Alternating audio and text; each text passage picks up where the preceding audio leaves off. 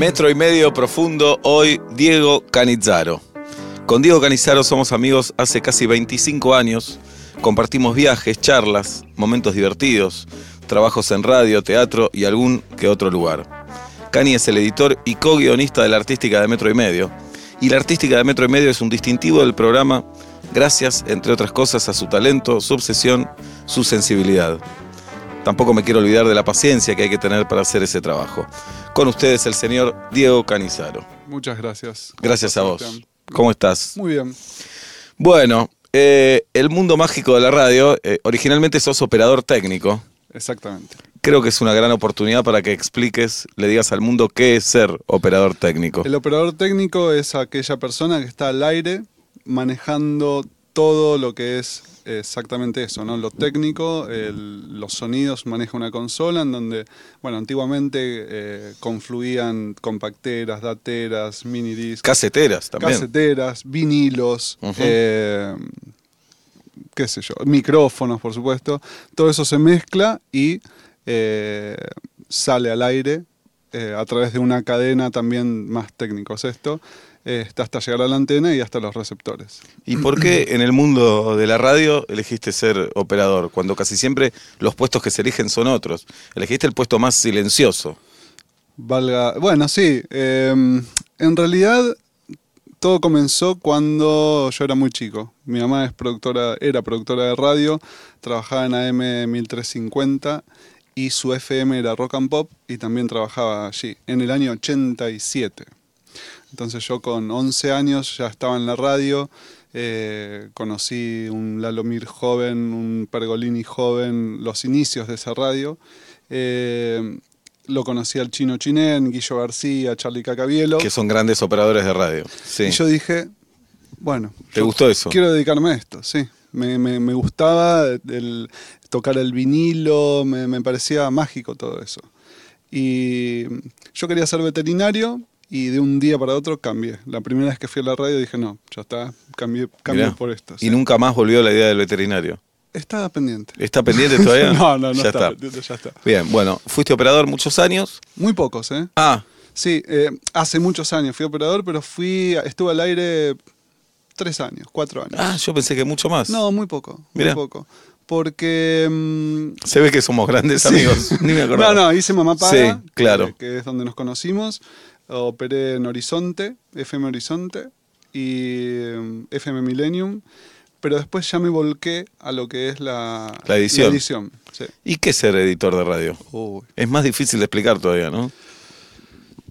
Sí, no, no es tan difícil. Bueno, quizás para aquellas personas que no, no, no, no, sean de nuestro ámbito, sí, pero em, el, cuando comencé como editor de radio era un simple editor, una persona que eh, se encarga de eh, mezclar y producir todas las ideas que eh, tiene una radio para identificarse.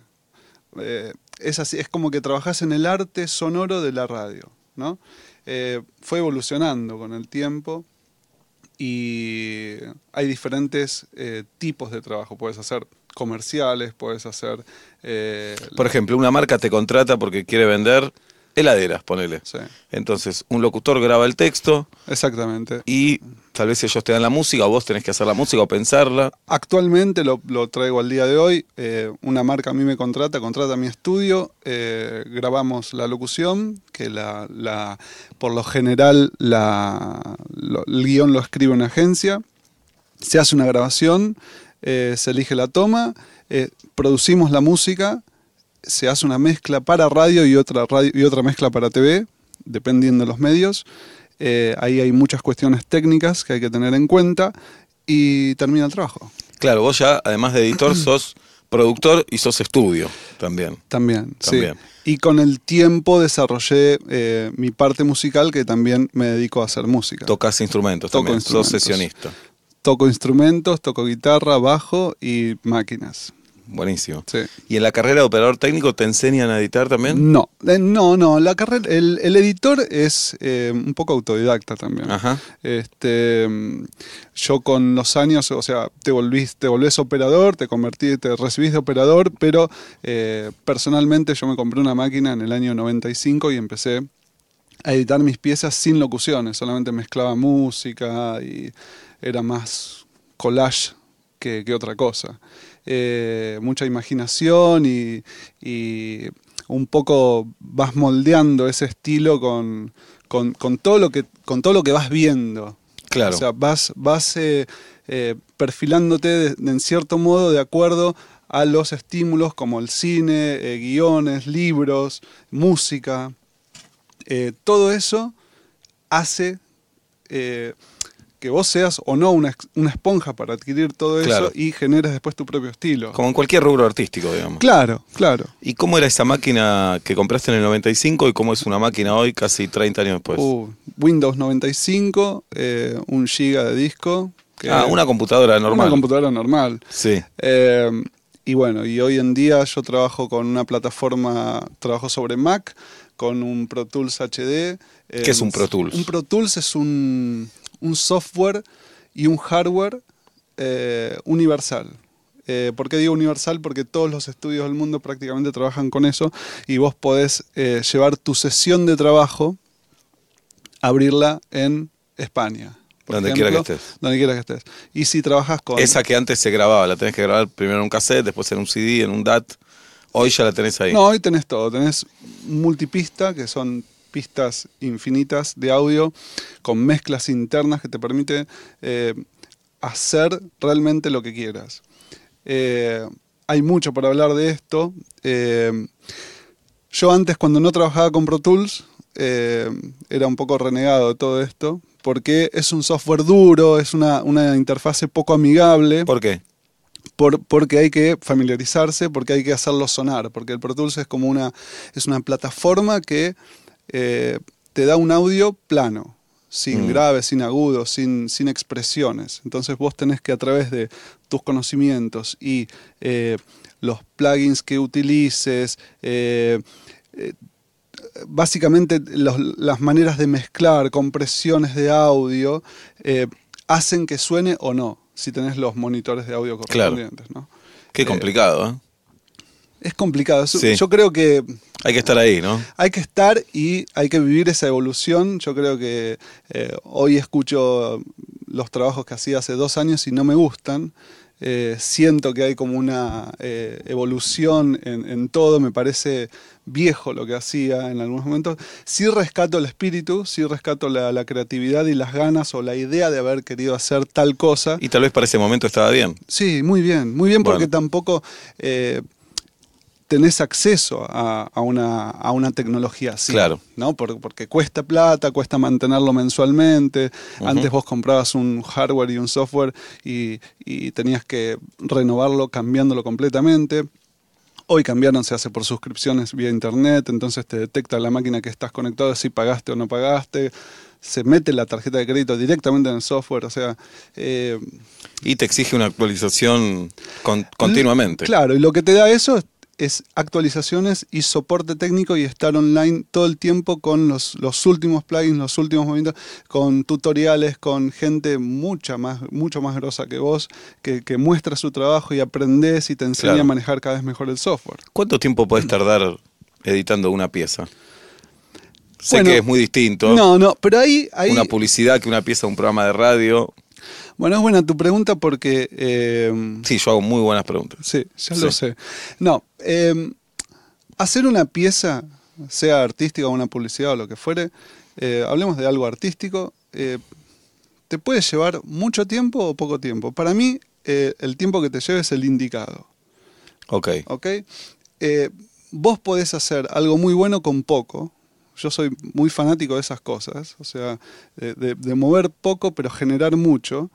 Eh, sobre todo si tenés un muy buen guion, una- sobre todo si tenés una idea buena, lo que hagas.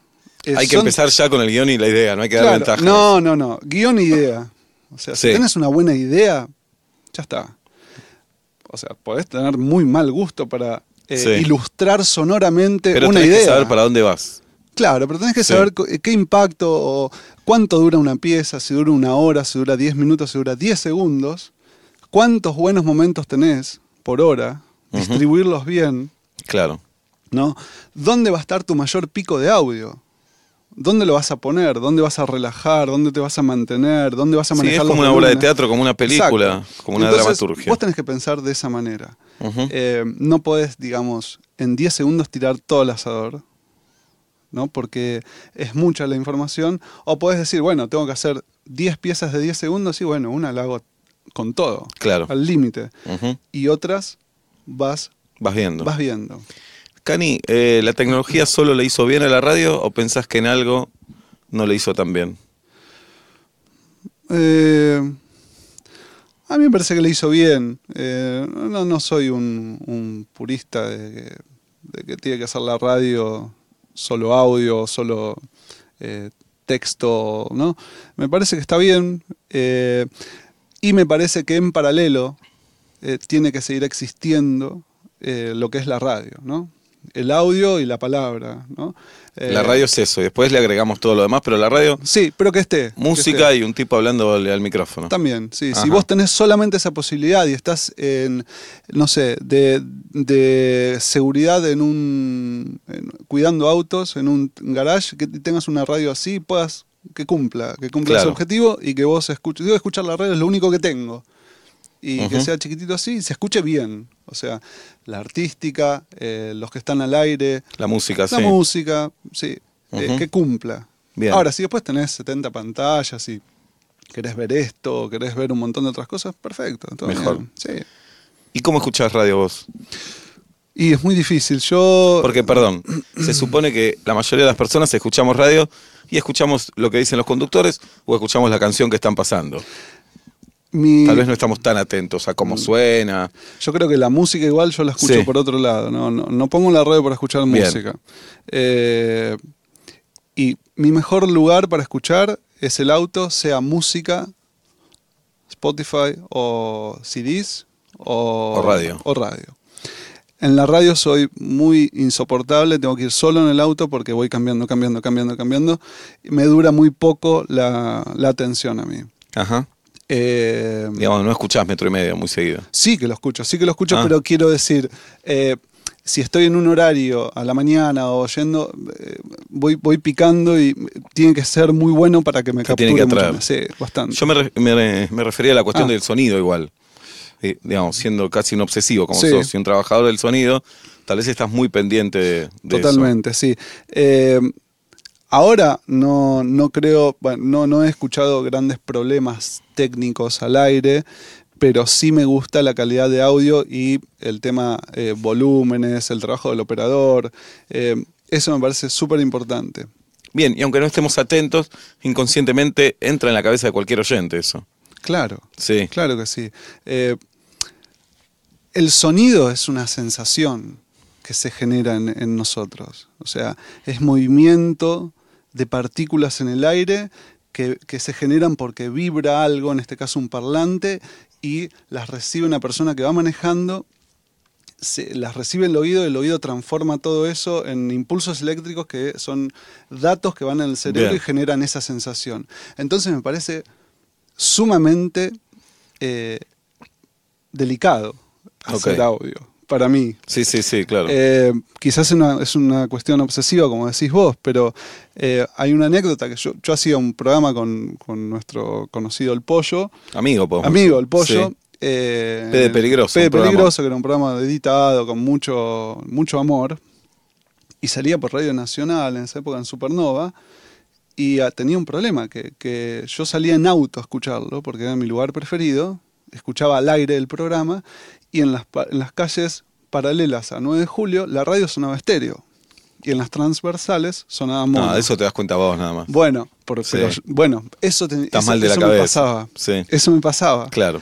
Yo iba a la radio y decía, pasa esto. Y en la red te decían, jodete. y bueno, vamos a ver. Sí, vamos a ver, te decían, vamos a ver. Este- ¿Y para dónde pensás que va la radio? No sé, si te digo en 20 años, ¿qué será de la radio? Si es que tenés idea, porque tal vez no, no, no tenés idea y está bien que no la tengas.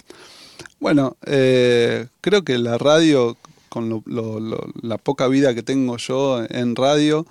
eh, ¿Cómo poca vida tenés? Más no, de 20 años. Sí, 20 años, bueno, pero es la mitad de mi vida, pero tiene muchos años la radio. Sí. Eh, me parece que está evolucionando un montón, de- pero Eh, ya el, el mejor momento de la radio me parece que lo estamos viviendo eh, ahora, eh, los últimos momentos de radio hablada. Ajá. Eh, no sé si vamos a volver a- al radioteatro o a los clásicos de, de los reidores en vivo, todo eso. No Es sé que- si queremos tampoco. No sé, yo tengo una teoría Sí. caprichosa. Pienso que con estos podcasts, Sí, que algunos van a estar muy buenos, sí, con toda la gente que está preparando podcasts, y al estar muy buenos, de parte de la audiencia va a haber una demanda de que salga todos los días ese podcast. puede ser. Entonces, eso se vuelve radio, da la vuelta. Claro, puede ser, Sí. pero no está al aire.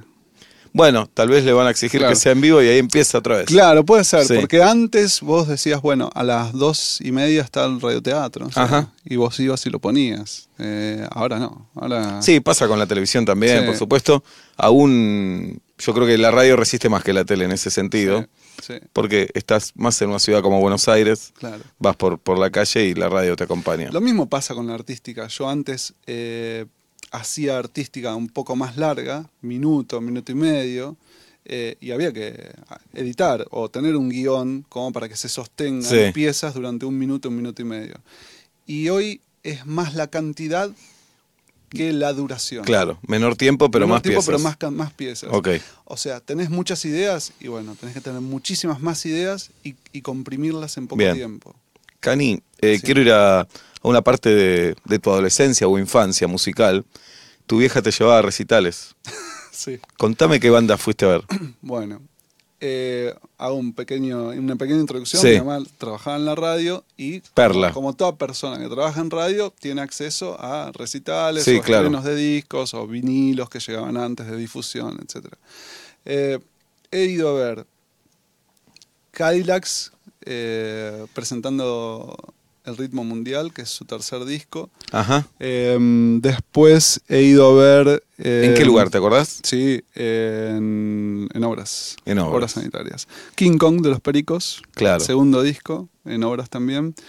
El Ritual de la Banana. eh, El un- primer disco de El Pericos. primer disco de Pericos en una discoteca, no sé. Eras muy chico ahí. Muy chico, sí. Sí. Y 80 11 años debería Ajá. tener. Después vi. Eh, Pero llegaste a ver a Sumo, los abuelos sí, de la nada. Mirá. sí. Este, ¿Viste el a Sumo? El último show de Sumo fue en la cancha de los Andes. Sí, en Lomas de Zamora. Loma Zamora, al otro día se murió. Sí. Este, no ¿Y sé si fue de- por mí, por, Puede ser. porque- ¿Y te acordás de ese show? Me acuerdo muy vagamente porque era todo muy turbio, era todo muy oscuro, eh, muy tenebroso todo. ¿Por qué? Y por el ambiente que era, o yo lo veía así desde una perspectiva muy baja y muy, muy, muy desprotegido, muy asustado. Y cuando escuchaba, no sé, mejor hablar de ciertas cosas, el bajo de... de Mejor no hablar de ciertas mejor cosas. no hablar de ciertas Sí. cosas. Eh, viste, me pegaba en el pecho con todos esos parlantes que eran cajas enormes, porque antes Claro. eran, viste, los recitales eran 8000 parlantes. Sí, sí. Mirabas así, no podías creer. Eh, verlo a Moyo, todo ese tipo de cosas me, me, me- me asustó, o sea, y verlo a Luca también. Eh, después vi Don Cornelio, Don Cornelio y la zona. Sí. Palo Pandolfo. Falo Pandolfo cantando Ella Vendrá Ajá. en un lugar que se llamaba La Mosca Porteña, que no me acuerdo dónde queda. Este, era un bar terrible. Era, Pará, y eras el único nene de 11 era el años. único, el Claro. único, sí, claro. Eh, reprochable o no a, a- No, a mi genial. madre, ¿Y vos qué le decías a tu vieja? ¿Le decías algo? vamos, vamos. Yo iba Vamos, a querías dormir- ir a los recitales. Claro. Ah, vamos a, a casa, le decías. No, a los recitales. Ah, vamos a los recitales. Claro, y aparte después en el recital, los recitales antes y más en, en esa época, en los 80, ¿a qué hora terminaban? A las 6 de 5 de la mañana, empezaban tarde, ¿te acordás? Claro. Y yo o, o no iba a la escuela o, o- o iba así. Ajá. No, no, lo- no. Abuelos de la nada también viste. Abuelos de la Nada no vi. Ah. Vi Soda Stereo, Apenas empezaba. apenas empezaron. También recuerdo haber visto Soda Stereo en, en la 9 de julio. Ese Ahí show- ya éramos grandes. Sí, éramos grandes, pero de ese lo tengo muy presente. Eh, cuando fui a ver a, Pericos, eh, estrenando King Kong, estaba en el público Vicentico Mirá. y estaba también Charlie García. Po. Y también fui a ver Iggy Pop. Ajá. en obras y estaba Charlie García viendo Iggy Pop y el Iggy Pop y Charlie le gritaba cortate las venas, cortate las venas a Iggy Pop, me acuerdo. Todo esto era muy confuso en un Me imagino. Sí, en un ambiente Pero te formó eso también. y eso me marcó. Sí, claro. Eso escuchar eso y ver eh, la verdad que marcó. Y aún ahí te dan más ganas de trabajar en radio que de ser músico. Sí, Ajá. sí, sí, totalmente. Bueno, Me- sos músico también. Sí, sí. Pero me- tu ocupación es la radio, digamos. Mi ocupación es la radio, pero produzco mucha música Claro. para lo que es publicidad Sí. y series o cine o lo que fuera. Eh, pero sí, me atrapó muchísimo la radio. Es ese momento en, en donde se abre el micrófono que, que ya no lo siento más. O sea, cuando abrís el micrófono y, y- y se te llena, eh, te, te pones nervioso porque Sí, claro. depende mucho de vos. Ajá. Y están hablando y, y estar atento para que no. Para, que, para no mandarte ninguna macana. No, no, y como conductor te digo que la figura del operador es, es todo, es clave. Sí, bueno, vos y yo estuvimos juntos Sí, sí, eh, claro. como operador y técnico Ajá. eh, y persona en el aire. Ser ¿no? humano, sí. Y ser humano, sí. Hablemos de tu faceta, no sé si llamarla cinematográfica, Sí. estos cortos, estos largos que haces. Documentales Documentales sonoros, ahí Bueno. está. No encontraba la palabra. Bueno, eso viene eh, de acuerdo a la, a la evolución de la radio o el espacio de, de la, de la artística en la radio. eh, yo, la verdad que fui necesitando eh, hacer cosas largas. Ajá. Y en radio no, no, no, no tenía, no, no tienen lugar. No hay espacio. No hay espacio. Pero muy largas, estamos hablando de una hora. Entonces dije, bueno, voy a hacer documentales sonoros, los presento en festivales y trato de ganar premios. Y ganaste. Y gané premios, sí.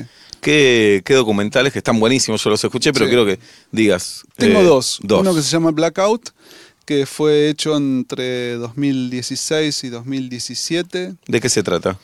Se trata del gráfica en, en audio el día de una persona no vidente en la ciudad de Buenos Aires. Sale de su casa, va al centro a trabajar y vuelve. Bien, Entre, en todo ese recorrido le ocurren cosas. muy bien. Em, sí. ¿Y el otro?